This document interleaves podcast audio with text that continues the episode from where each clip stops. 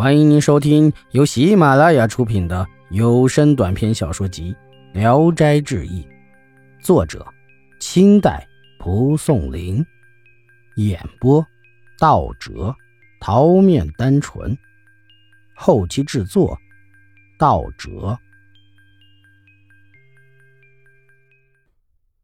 金和尚，金和尚是山东诸城人，他的父亲是个无赖。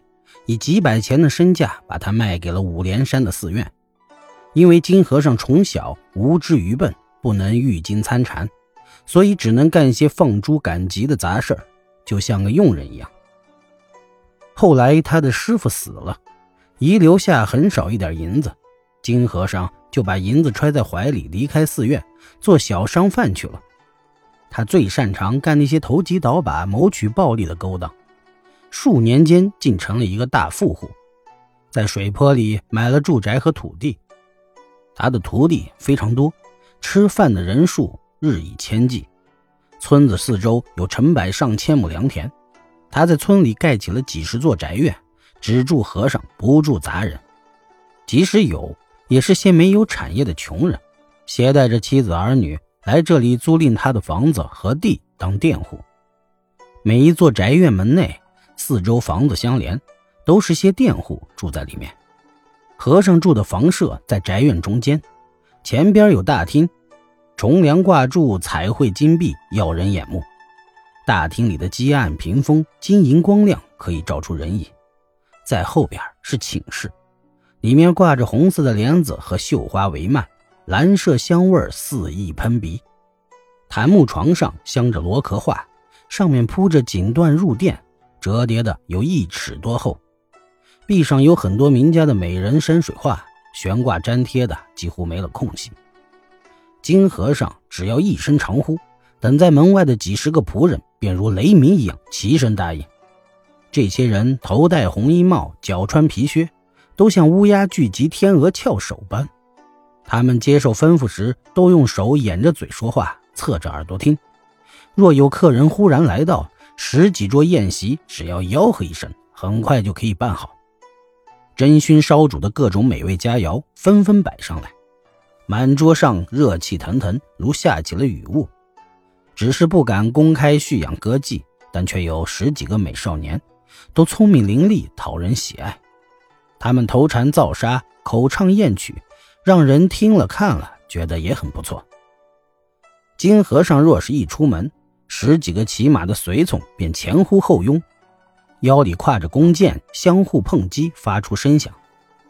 奴仆们称呼金和尚叫爷，就是本县的那些平民百姓，有称呼他爷爷的，有称呼他伯伯叔叔的，而没有叫他师傅上人的，更无法称呼他法号的。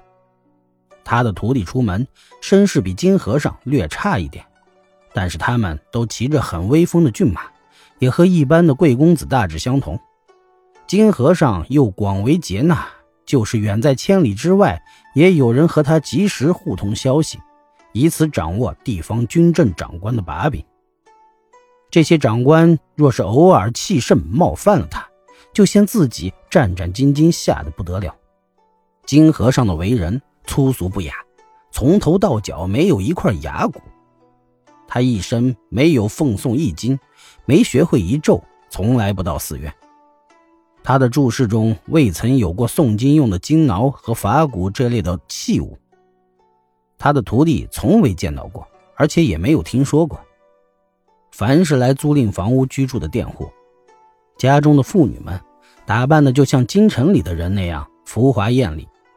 他们用的香脂、头油、花细、铅粉，都是和尚们给供给的。而和尚们对这类花销也毫不吝啬，因此村里顶名务农并不种地的人家有上百户。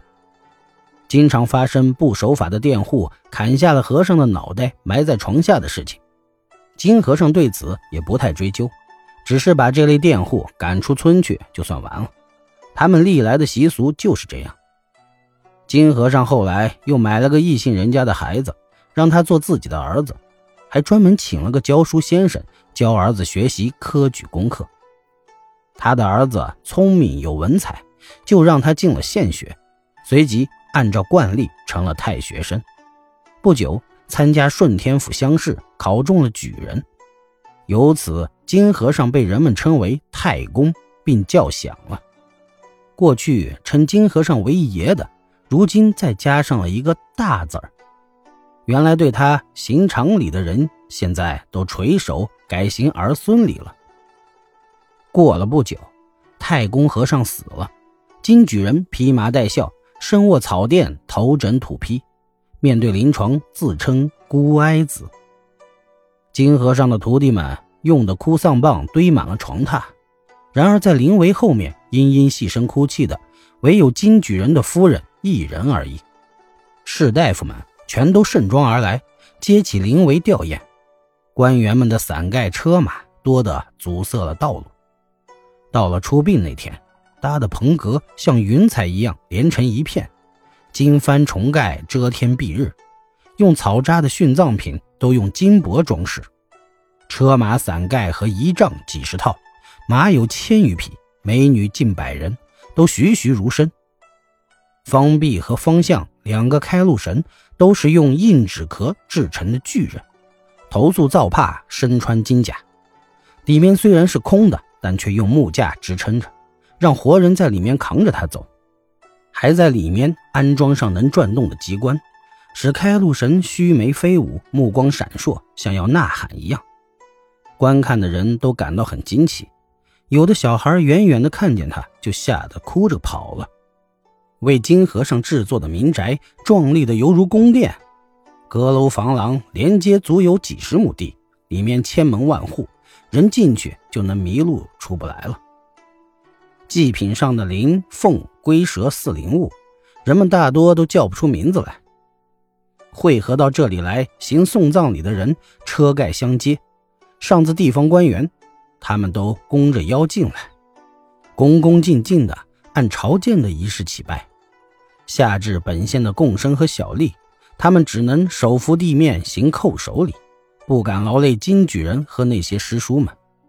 这个时候，人们请臣出动都来瞻仰，男男女女气喘挥汗，络绎不绝。有的带着老婆抱着孩子的，有呼喊兄长寻找妹妹的，真是人声鼎沸。在掺杂上锣鼓吹打的喧闹声，各种杂耍戏剧的铿锵声，连人的说话声都听不见了。那些看热闹的人的身子自肩以下都被挤得看不见了，只能看到千万个人头在攒动。人群中有个孕妇，肚子疼极了要分娩。几个女伴便张开裙子当做围帐，围绕守护着她。只听到婴儿的啼哭，也来不及问是男孩女孩，列下一块衣服包好孩子，抱在怀里，有扶着他的，有拉着他的，很费劲的挤出去走了。这真是一大奇观呐！金和尚入藏以后，把他所遗留下来的资产一分为二，一份归他的儿子金举人。另一份归他的徒弟们。金举人得到了一半的家产，在他住宅的东西南北四周都是和尚们的地盘。然而，金举人与和尚们都是兄弟相称，他们之间的利益仍旧休戚相关。易史是说，这也是一个流派。佛教的两宗没有这一派，六祖也没有传下这一派，可以说是独创的一条修行大道。然而，我听人说过，五蕴皆空，六尘不染，叫做和尚；口中说法，坐上参禅，叫做和样；游方行脚，今天跑到湖北，明天跑到江苏，叫做和壮；敲击震耳的锣鼓，吹着悠扬的笙管，叫做合唱；像狗一样卑鄙无耻的到处钻研，又像一只苍蝇飞来飞去的吃喝嫖赌，叫做。合账，这位金和尚是和尚呢，和样呢，和壮呢，合唱呢，还是地狱里的和尚呢？